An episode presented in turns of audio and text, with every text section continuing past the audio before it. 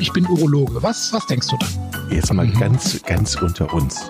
Wir müssen auch die Worte Penis und Hodensack in den Mund nehmen. Ja, ja. Und äh, das ist ja auch Sinn und Zweck äh, von so Veranstaltungen wie diesem Podcast, dass man das Ganze aus dieser Schmuddelecke so ein bisschen herausnimmt. Herzlich willkommen beim Podcast für untenrum. Es ist Pinkelpausezeit, neue Folge. Hallo nach Aachen. Hallo Chris. Hallo Jochen. Heute geht's weiter mit der Blase. Wir haben ja schon viel über die Blase gesprochen. Heute geht's um die Therapie, wenn man Blasenkrebs hat. Ein ähm, größeres Thema, denke ich mal. Ne? Es ist nicht so hm. mal eben gemacht. Ne? Genau, da müssen wir uns wieder ein bisschen Zeit nehmen und Ruhe haben wir ja ohnehin. Hm. Und das ganz schön auseinander dividieren. Und dann können wir die Sache angehen. Ich habe ja gelernt, dass es unterschiedliche Tumorarten gibt und, und, und äh, Krebsarten dort ähm, hatten wir ja bei der Diagnose schon festgestellt, dass manche möglicherweise schon tief reingewachsen sind, möglicherweise schon gestreut, manche sind sehr ähm, noch nicht so tief. Ähm, sollen wir mal bei den oberflächlichen Tumoren anfangen, wie mhm. die behandelt werden? Mhm. Genau. Ähm, das hatten wir auch schon mal ähm, ich glaube, in Folge 105 besprochen. Da wird ja diese Ersttherapie gemacht. Das ist eigentlich bei jedem Blasentumor immer der erste Schritt, dass man den Polypen, der dann festgestellt wurde bei einer Blasenspiegelung, abhobelt. Ne? Das nennt man transuretrale Resektion der Blase, TURB ist das Kurzwort, und das ist immer der erste Therapieschritt. Und da wir ja schon erwähnt haben, dass drei Viertel aller Tumoren oberflächlich sind, ist oftmals mit diesem ersten Diagnostik- und Therapieschritt dann auch die Behandlung schon weitgehend abgeschlossen. Ne, das heißt also, die oberflächlichen Tumore werden erstmal abgehobelt mit einer TORB und dann wird das Gewebe zum Pathologen geschickt und dann kommt halt das Entscheidende, nämlich die Einteilung ähm, des Tumors in Risikogruppen. Und dann nach diesen Risikogruppen richtet sich dann die weitere Behandlung. Was, äh, Entschuldigung, was ist ein TURB? Transuretrale Resektion ah, der Blase. Alles klar. Ne, also TURB, das ist im Volksmund die Hobelung. Abhobelung des Polypen. Mhm. Ne? Und es gibt nur ein, eine Konstellation, wo das mit dieser einen TURB dann gemacht ist, nämlich dann, wenn das ein, nur ein Polyp ist der Pathologe sieht kein Einwachsen in tiefere Schichten und es ist von der Bösartigkeit gering bis maximal mittel. Wir sagen G1 bis G2. Dann ist es ein sogenannter Low-Risk-Tumor, niedriges Risiko. Und dann ist mit dieser einen TORB das Ganze sozusagen ab, abgehandelt und dann geht's direkt in die Nachsorge.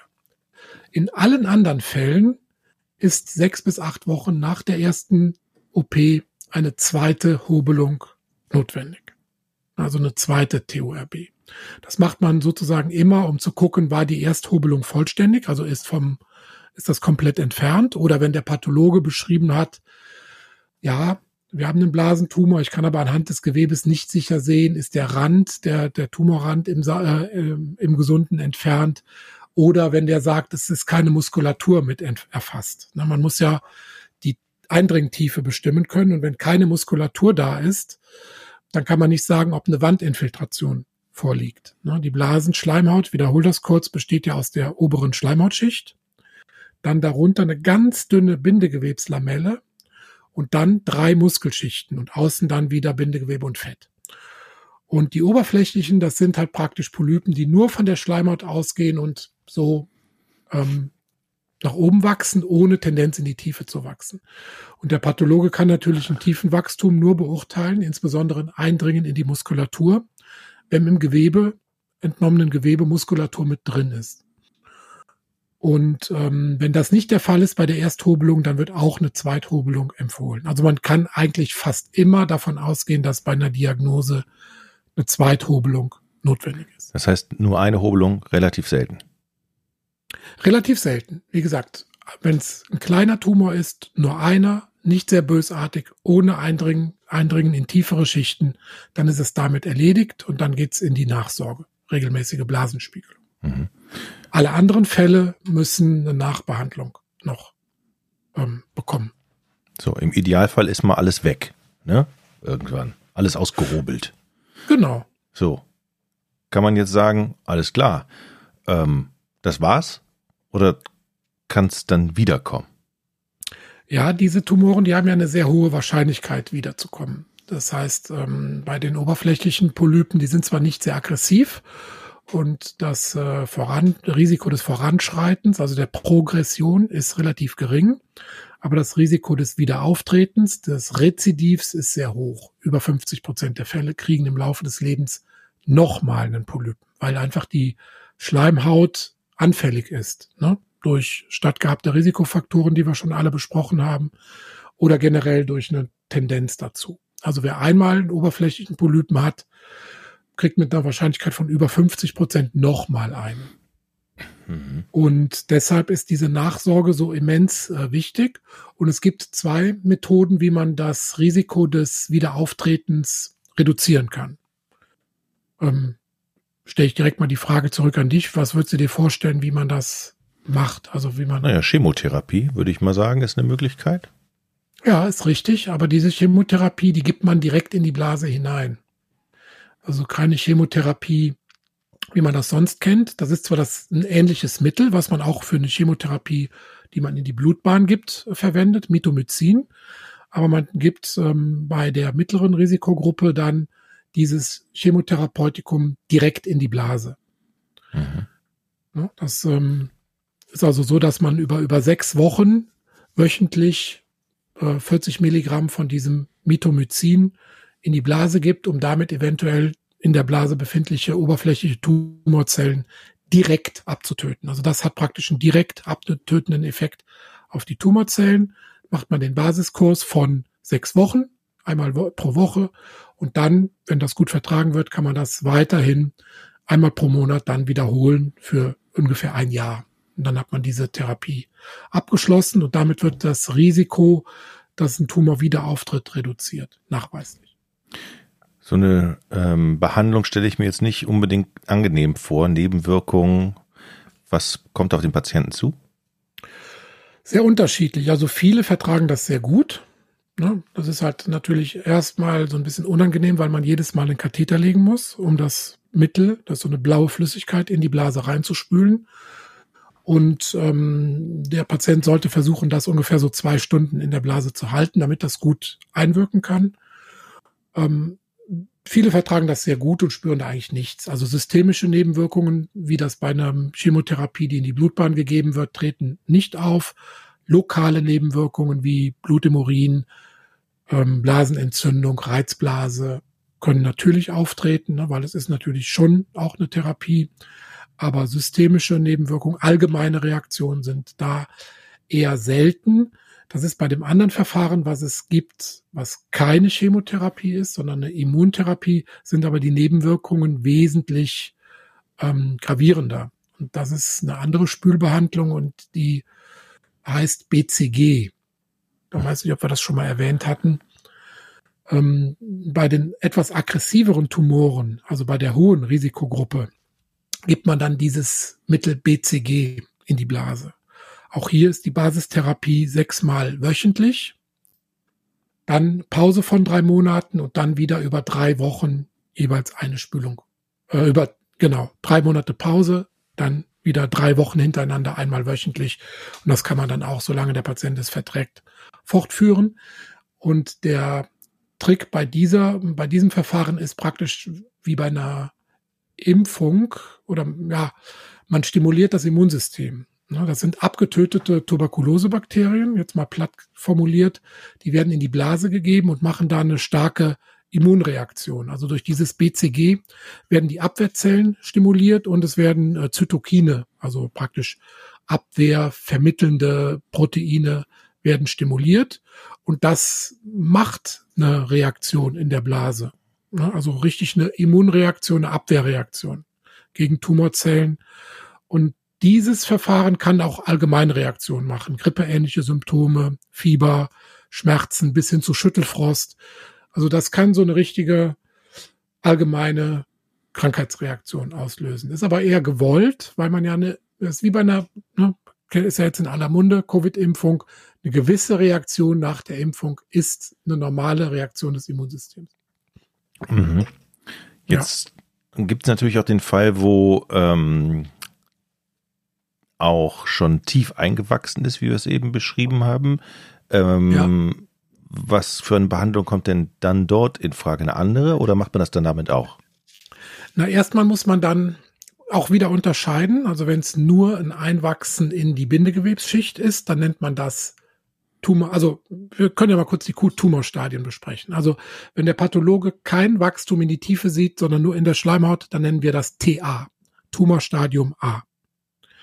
Wenn es in die darunterliegende Bindegewebsschicht eingewachsen ist, nennt man das T1. Wenn es auch nur beginnend die Muskulatur berührt hat, der Tumor, dann ist es T2a wenn es tief in den Muskel eingewachsen ist, dann ist es T2b. Wenn es durch die Blasenwand gerade durch ist, ist es T3. Und wenn es ähm, praktisch ins Fettgewebe eingedrungen ist, ist es T3b. Und alles, was darüber hinausgeht, bis hin zur Beckenwand, in andere Organe, dann ist es T4. Das ist also das am weitesten fortgeschrittene Stadium.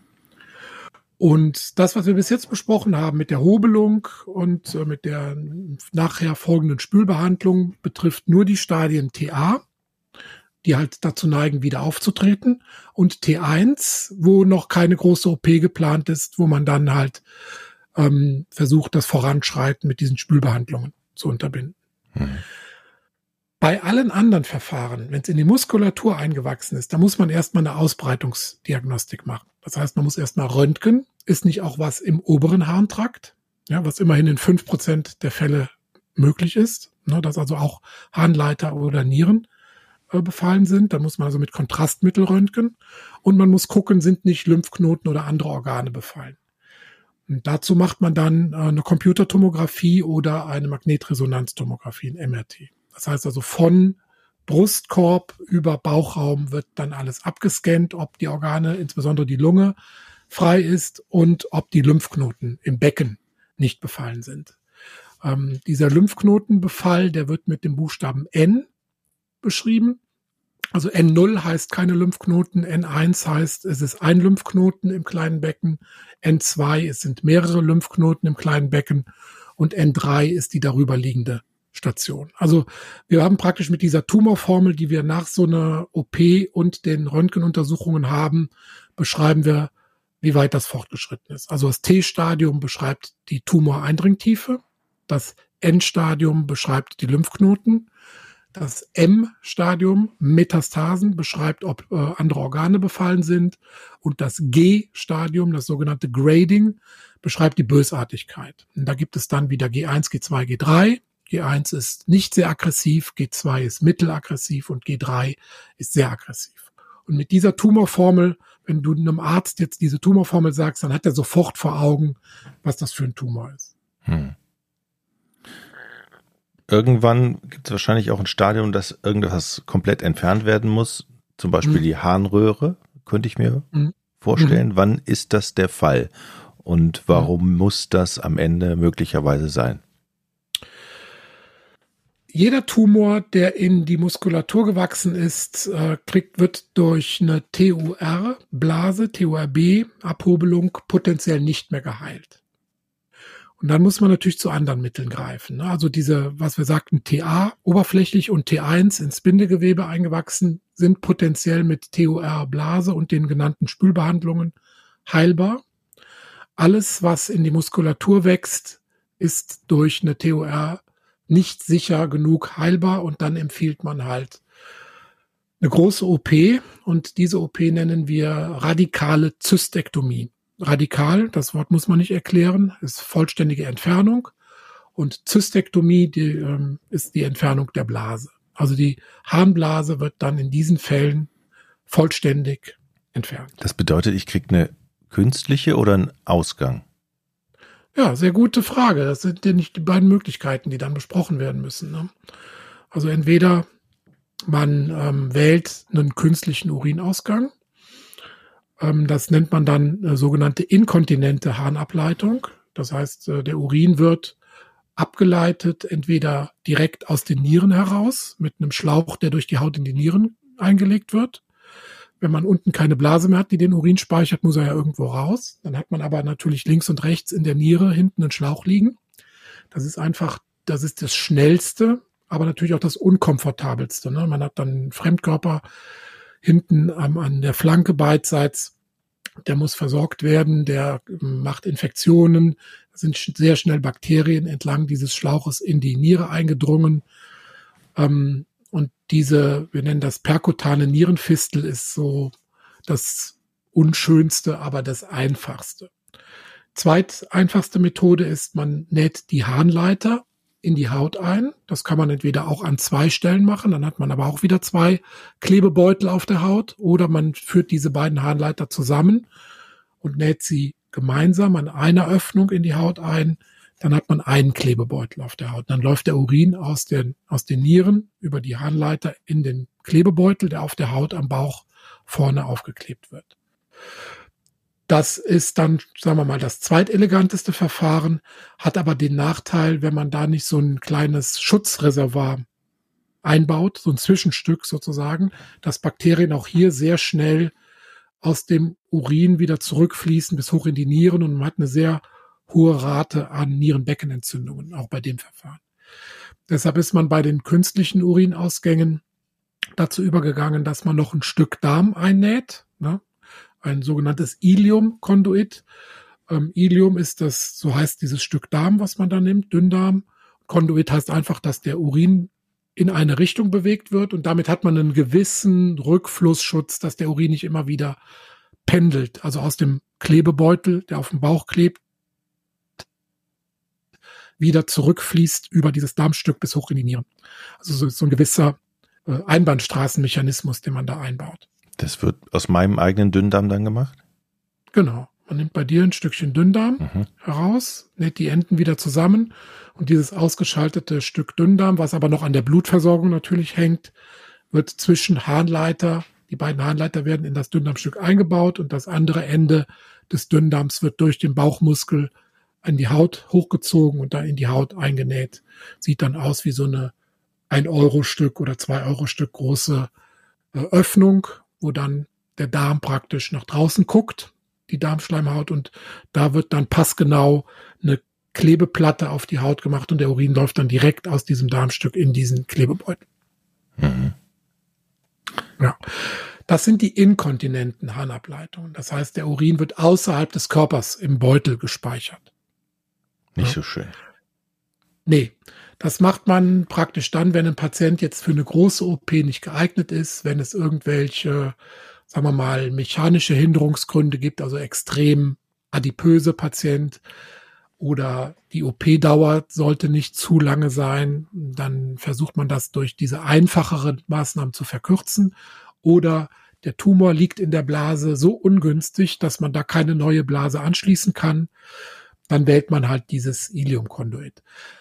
Man muss auch ganz ehrlich sagen, das klingt total dramatisch, aber die Leute, die das eine Zeit lang tragen, kommen damit echt gut zurecht, weil das ähm, ist Pflege leicht. Hm, das ist geruchsneutral, wenn das wasserdicht installiert ist und man kann eigentlich einen ganz normalen Alltag damit bestreiten, kann sogar Schwimmbadbesuche machen unterm Badeanzug zum Beispiel das tragen oder eine Bauchbinde dann tragen. Ähm, dass die Lebensqualität wird erstaunlich wenig eingeschränkt, so mittelfristig. Ne? Natürlich ist das Körperbild erstmal ein anderes danach und ne, das, das gibt schon einen Knacks auch für die Lebensqualität. Aber so mittel- und langfristig kommen die Leute doch erstaunlich gut damit zurecht.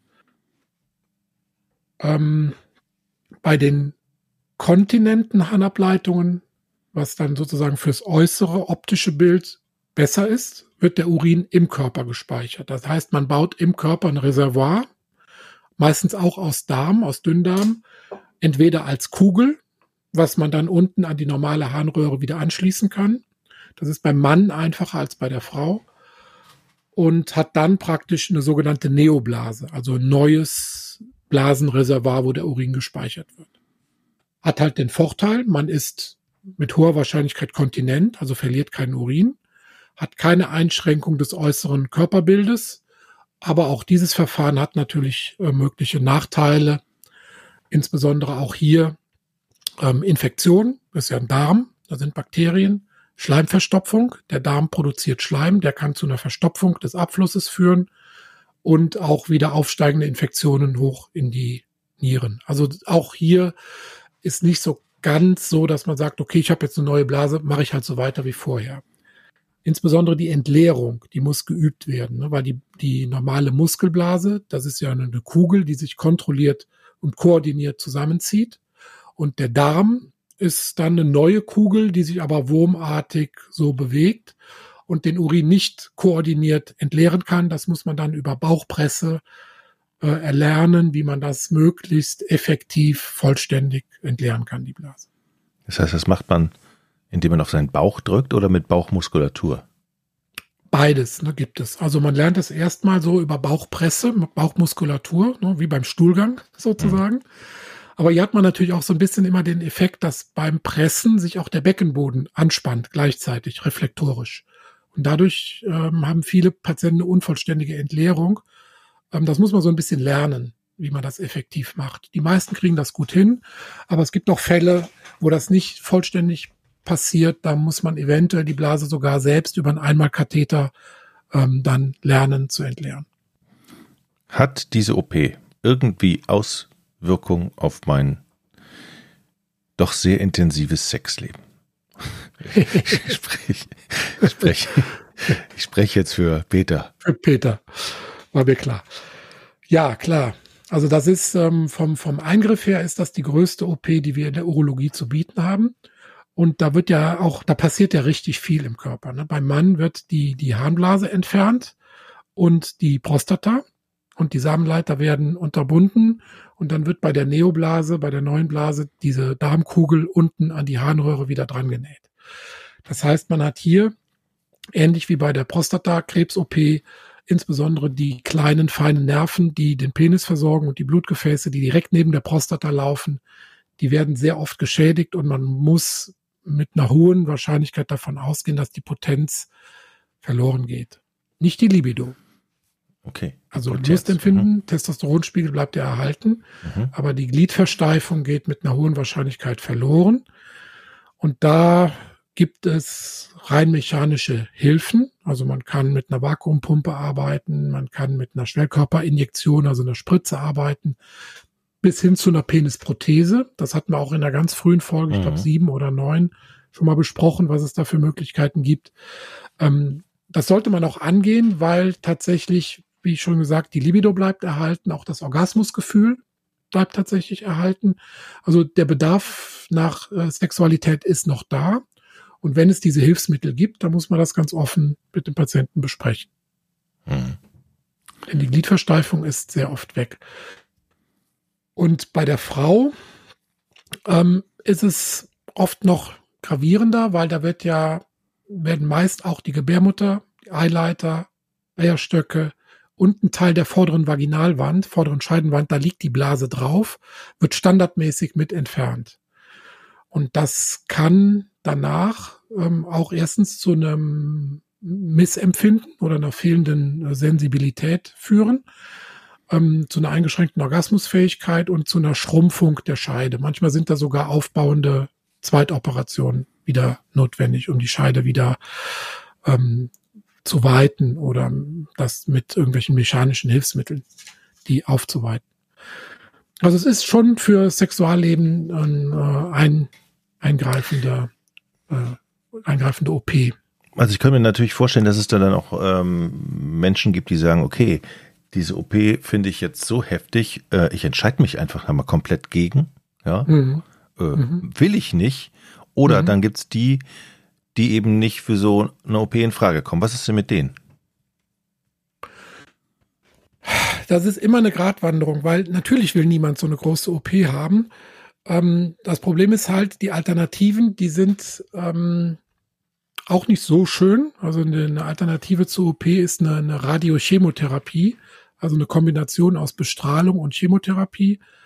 Da wird also ein Chemotherapeutikum gegeben, was dann die Zellen sensibilisiert für eine Bestrahlung. Und beide Verfahren, also sowohl eine Chemotherapie als auch eine Bestrahlung, haben natürlich auch potenzielle Nebenwirkungen. Ähm, und wenn man, sagen wir mal, eine, eine heftige OP umgehen will, also praktisch ein, ein großer Eingriff, wo das Problem sozusagen in potenziell heilender Absicht angegangen wird, ähm, versucht zu umgehen mit einem Verfahren, was nicht nachgewiesen gleichwertig ist und auch belastend und aufwendig, wie eine Chemotherapie kombiniert mit Bestrahlung, würde ich, wenn der Patient für eine OP geeignet ist, eigentlich immer Richtung OP beraten. Auch vor dem Hintergrund, dass man, wenn irgendwann noch mal nach was nachkommt, man noch mehr Pfeile im Köcher hat, noch mit Chemo und Bestrahlung nachzubehandeln. Also die Erfahrung mit so einer kombinierten Radiochemotherapie, ich habe da nicht viele Erfahrungen mit. Ähm, von der verfügbaren Literatur wird es noch nicht als gleichwertig angesehen. Es wird aber als Alternative für die Leute, die überhaupt nicht operiert werden möchten oder halt von der Narkose her nicht geeignet sind, ähm, schon, es, ist, es gibt diese Alternative. Okay. Dann gibt's auch die. Reha. Wahrscheinlich kommt die auf die meisten oder auf alle, alle zu, die sich haben operieren lassen, oder? Empfehle ich unbedingt. Unbedingt, weil das natürlich, wie gesagt, ein riesiger Einschnitt im Leben ist, so eine Entfernung der Harnblase. Und da gibt's auf mehreren Gebieten hinterher gibt's was zu lernen. Also man muss lernen, den Urin zu halten. Man muss lernen, mit dem künstlichen Ausgang bei Bedarf umzugehen oder halt die Neoblase zu entleeren. Man muss äh, lernen, seine Sexualität sich neu zu orientieren, also ne, das neu zu im Alltag zu erlernen, wie man damit umgeht mit den noch vorhandenen Funktionen. Und man macht, kriegt so eine sogenannte psycho-onkologische Betreuung, ne, also Umgang mit der Krebserkrankung selbst. Ähm, weil natürlich, ja, das ist der Tag X, so eine, so eine Blasenkrebs-OP. Natürlich die Erstdiagnose ist der eigentliche Gamechanger, aber wenn man dann an den Punkt kommt, okay, die ganze Blase muss raus, ähm, das ist dann schon tatsächlich, sagen wir mal, oft markiert ein Tiefpunkt im Leben.